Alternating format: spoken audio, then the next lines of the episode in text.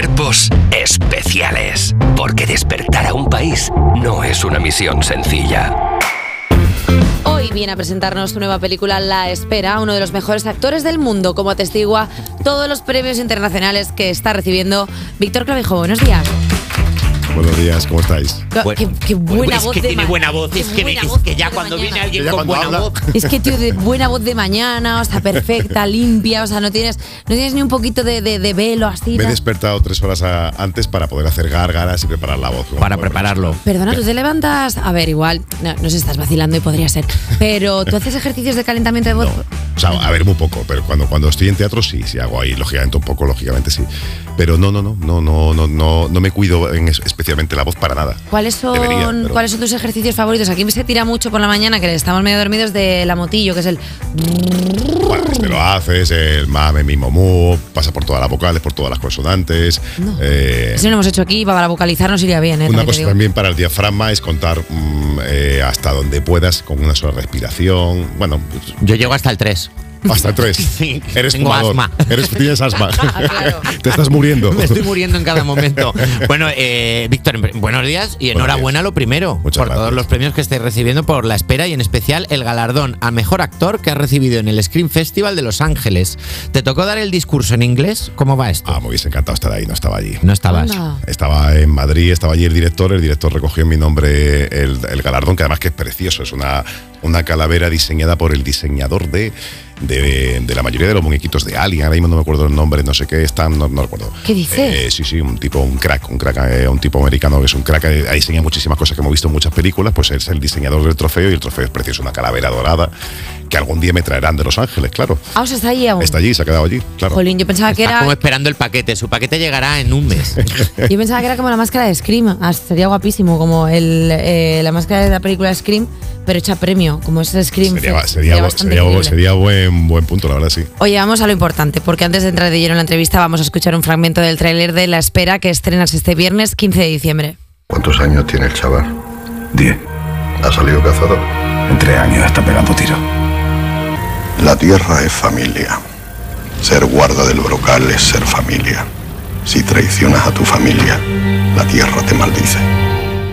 Eh, en la peli interpretas al guardia de una finca que acepta el soborno de un cazador y a partir de ese momento su vida se convierte en un auténtico infierno. ¿El rodaje fue tan duro como lo transmite la peli o lo...? Fue durísimo. ¿Sí? muy duro, muy duro. Fue una, es una película que tenía que haberse rodado realmente en unas siete semanas, ocho semanas. ¿Sí? Se rodó solamente en cuatro, falta de dinero, money. Eh, eso implica que estés prácticamente casi trabajando a una o dos tomas como mucho, jornadas de 10 horas a pleno sol en el campo sevillano. Eh, muy intensa emocionalmente, claro, el personaje atraviesa por unos lugares emocionales la culpa, el tormento, el deseo de suicidio, el, el miedo, muchísimos, muchísimos lugares emocionales muy oscuros que como actor tienes que transitar por ahí, lógicamente, y eso te lo llevas a casa. Y aparte, físicamente, tuve que adelgazar 7 kilos para empezar a rodar la película. O sea, el director me quería, y si yo soy flaco, más flaco te todavía. decir, digo, te quedaste enjuto, estabas como ahí como una pasta. Sí, sí, sí. Jolín, ¿Te costó Víctor. mucho adelgazar los 7 kilos? Eso es lo que me pregunta todo el mundo Claro. siempre, ¿no? Pero eh, a ver, me costó un poquito, pero sí que es verdad que, bueno, pues eh, eh, quité hidratos, quité azúcares, quité cervezas en Sevilla en verano, que es, No. es- esa es la, ese es el gran sacrificio. Pero por. Ese Dios. es el gran sacrificio. Pero y, ese es el verdadero thriller, ¿no? sí. O sea, intentar evitar no beberte una cerveza. y en Sevilla en verano, evitar una terraza.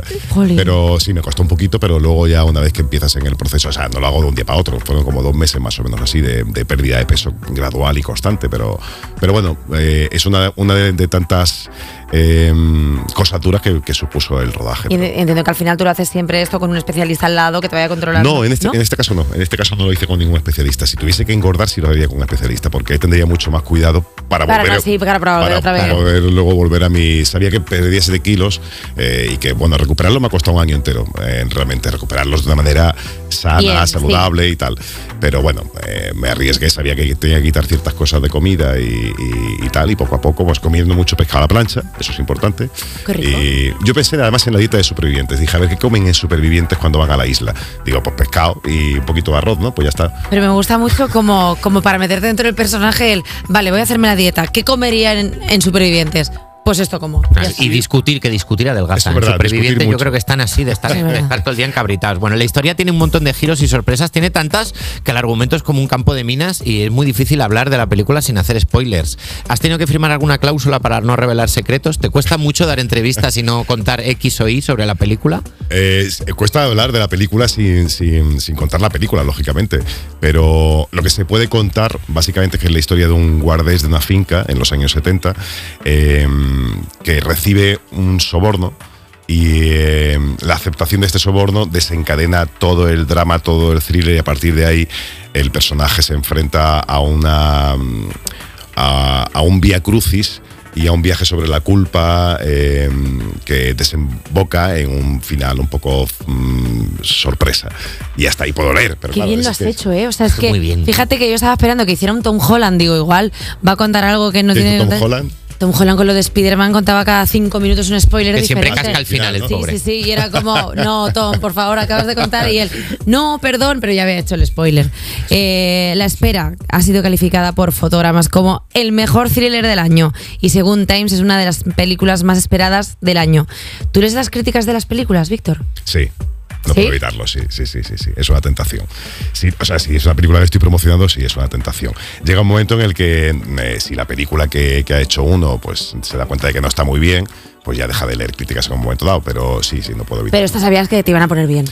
Bueno, no lo sabía. eh, A ver. Uno, uno siempre lo espera, pero no lo sabía, me lo he ido encontrando sobre la marcha y sí, sí que he visto que hay una tendencia unánime en, todas las críticas, que es que alaba la película, alaba mi trabajo y alaba el trabajo de un montón de, de- de departamentos de la película. Entonces, es- está siendo una constante muy bonita poder leer todos los días una nueva crítica y leer siempre algo bonito, maravilloso. Hombre, y se hace promoción de la película con más alegría cuando Hombre, estás claro, contestando las preguntas y supuesto. diciendo la verdad que la peli es un pepino. La la verdad que la peli mola. Vienes y dices, la película mola y además no lo digo solamente yo, claro, si, si te toca promocionar la película que sabes que es el horror y que has metido la pata haciendo esa película, pues imagínate con qué cara vas a los programas, ¿no? diciendo, no, es maravillosa ir al cine a verla, es que pierdes credibilidad, lógicamente. Eh, vamos a hacer una cosa, vamos a escuchar eh, Partiendo la Pana de Estopa, porque justamente estamos partiendo la pana ahora que Víctor Clavijo y ahora volvemos con él. Despertar a un país no es una misión sencilla. Despertar a un país no es una misión sencilla. Cuerpos especiales Con Eva Soriano y Nacho García en Europa FM. en Europa FM. Seguimos hablando con un actor que tiene un bozarrón tan bueno que si quisiera nos podría quitar el trabajo y dedicarse a la radio. ¡Víctor Clavijo! Oye, Víctor, últimamente hay muchas pelis con el tema de lo rural como eje central y en todas ellas la gente del pueblo pues no sale muy bien paradilla que digamos. ¿A qué crees que se debe esa mirada hacia los pueblos? Yo creo que, es un. El entorno rural es un entorno poco. Siempre tiene algo de misterio para el tipo de la ciudad, lógicamente, para la gente de la ciudad. Y tiene mm, algo muy poco. eh, muy poco desarrollado, un poco estudiado en la ficción realmente, ¿no? Al sernos tan ajeno, a la, cada vez somos más urbanitas, Sí. al sernos tan ajenos es un lugar propicio al misterio, a lo desconocido.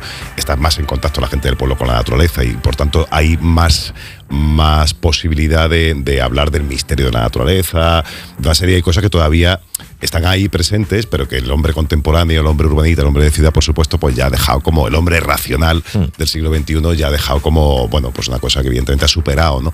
Entonces todavía es el lugar, el- es el terreno de, de lo fantástico, de lo desconocido, eh, de lo atávico, de, de- de- bueno, es- eh, eh, que creo que sigue, un lugar- sigue siendo un lugar muy interesante para Que explorar en el territorio de la ficción, ¿no? Se había visto como el pueblo, ese lugar de confianza al que tú sales de la ciudad, vas allí, te arropan, te acogen y dices como, no, no, vamos a explorar este otro lado en el que Claro. quizá no te acogen tanto. Claro, ese es el pueblo amable. pero Claro. también está el pueblo de los malditos. el- hay, hay muchos, hay muchos pueblos, evidentemente, y, eh, no solamente el pueblo de tu abuela al que vas. Claro, que es súper amable, es como Sobre- ven aquí que te voy a hacer un pucheriño, es Sobre como, todo bueno, después de la pandemia, mucha gente ha fantaseado con las cosas Con la vida rurales. rural. Me voy al pueblo y está bien que haya películas diciendo, vale, ¿te quieres venir al pueblo? Vas a flipar un poco. Pero bueno, no solo se te da bien el cine, también hemos visto que triunfas en las redes sociales con tus doblajes de películas antiguas que tienen millones de reproducciones. Eh, es algo que empezaste a hacer durante la pandemia, justo que estábamos diciendo ahora. Eh, ¿No te valía con aprender a hacer pan como todo el mundo? estaba ya muy. es- Ese terreno ya estaba muy copado. Ya no quedaba harina. No quedaba harina, ya, ya no quedaba levadura. Yo lo intenté, pero no. No, me dio por ahí. Fue una cosa como. eh, me apetecía hacer algo creativo, algo que tuviese que ver con mi oficio, ya que estamos encerrados en casa. Y yo, como soy un, un y tipo. de- dijiste, voy a hacer algo increíble. increíble. Voy a hacer esto que es bastante Voy a guapísimo. hacer esto que, que no se le ocurrió a nadie, pero sí que me dio por ahí, pero por estar en activo actualmente, casi por una cuestión casi egoísta.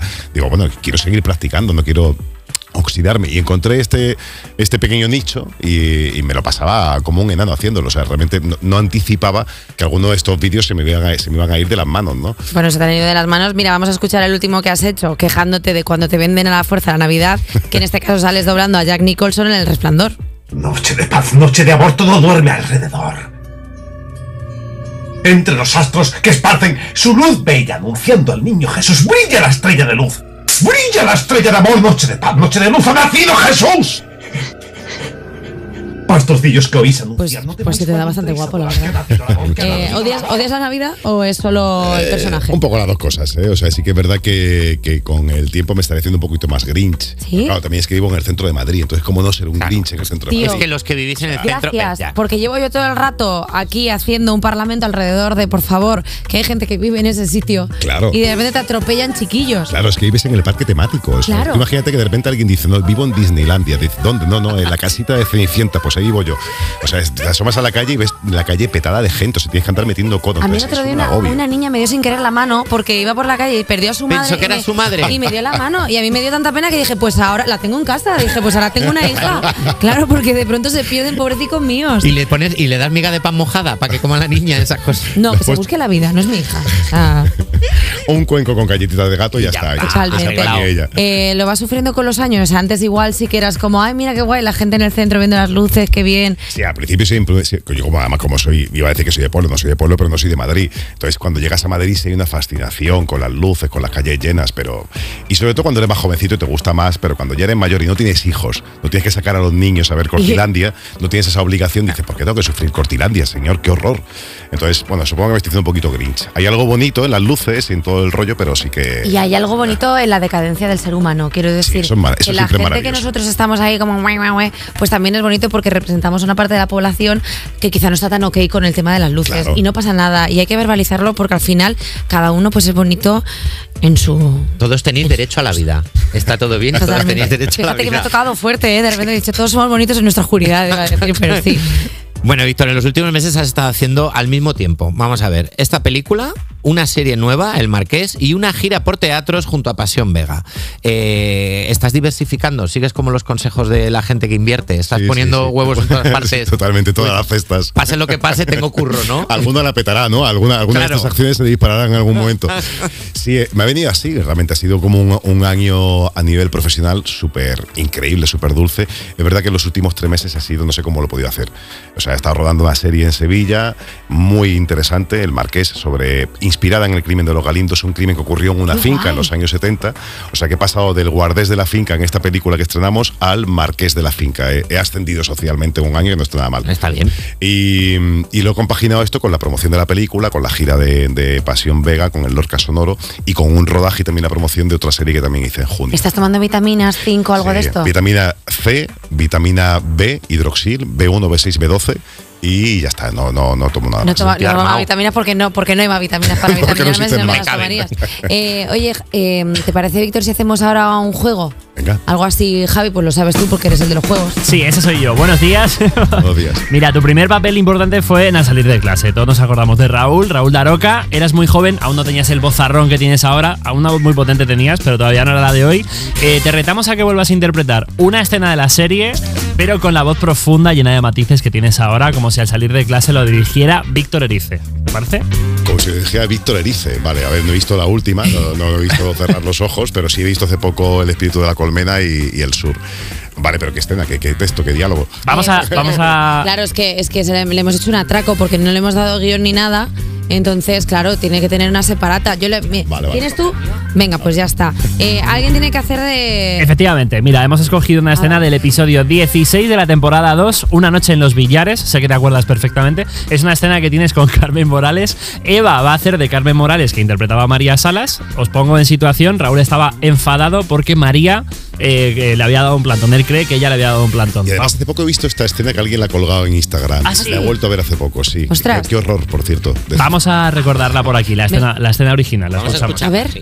Llamé a tu casa a las ocho y media y le dije a Dani que te avisara que no podía ir. Antoñita la fantástica primera parte, ¿no? Habla con él y verás. Le dije claramente que el viernes no podía, que quedábamos el sábado. María, deja de inventarte excusas y reconoce la verdad. No te apetecía verme y te buscaste otro plan mejor. Ya está. Mi otro plan fue ir a un concierto de música clásica con mi abuela. bueno, ahí estaba la escena original. perfecto. ¿Tenéis los guiones? Vale, venga. Bueno, pues eh, adelante. Tipo cine intenso de autor, ¿no? Pero Jota, hazlo como si fueras director, porque dices adelante. Ah, vale, pues. Si tú estás interpretando eso, tú también interpretas director. Claro. Cámara graba, sonido graba. Uf. 3, 2, 1. Acción. Pues llamé a tu casa a las 20.30 y le dije a Dani que te avisara que no podía salir. Antonita la fantástica primera parte. Eh, pues, eh, pues habla con él y verás que le dije claramente que el viernes, pues que no podía, que quedábamos el sábado. María, Wow. deja de buscarte excusas y reconoce la verdad. No te apetecía verme y te buscaste otro plan mejor. A ver, que yo no.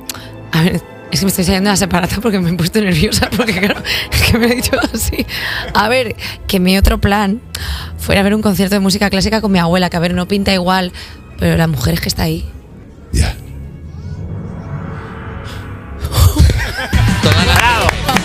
que habéis escuchado esto en vuestras casas, toda la gente que habéis escuchado esto en la radio, estáis embarazadas, que lo sepáis. Wow, tío, la, eh, la respiración final creo que es la clave. O sea, nos ha dado Claro. una lección de interpretación. O sea, que. Claro, es que hay que hacerlo cinematográficamente con mucha pausa, mucho silencio, mucho subtexto. Claro, eso requería un primer plano aquí, bajar la mirada, subirla. Una cosa de Víctor Erice, con todos los respetos, adoro a Víctor Erice, pero es una cosa mucho más. Buah, Víctor, tío, es que eres el mejor. Eh. Víctor Clavijo, gracias por venirte a presentar La Espera, que estará este viernes 15 en los cines. Eh, Víctor, es un placer. Muchísimas gracias, igualmente. Me pasa como un enano. Nada, tío, gracias a ti por ser tan buen profesional. O sea, tenemos Gracias. ahora un clip de Cristina Rota que tenemos. Bueno, yo no sé qué le vamos a hacer. Oye, que nos escuchamos ahora en un minuto. Cuerpos especiales. De lunes a viernes de 7 a 11 y sábados y domingos de 8 a 10 de la mañana en Europa FM.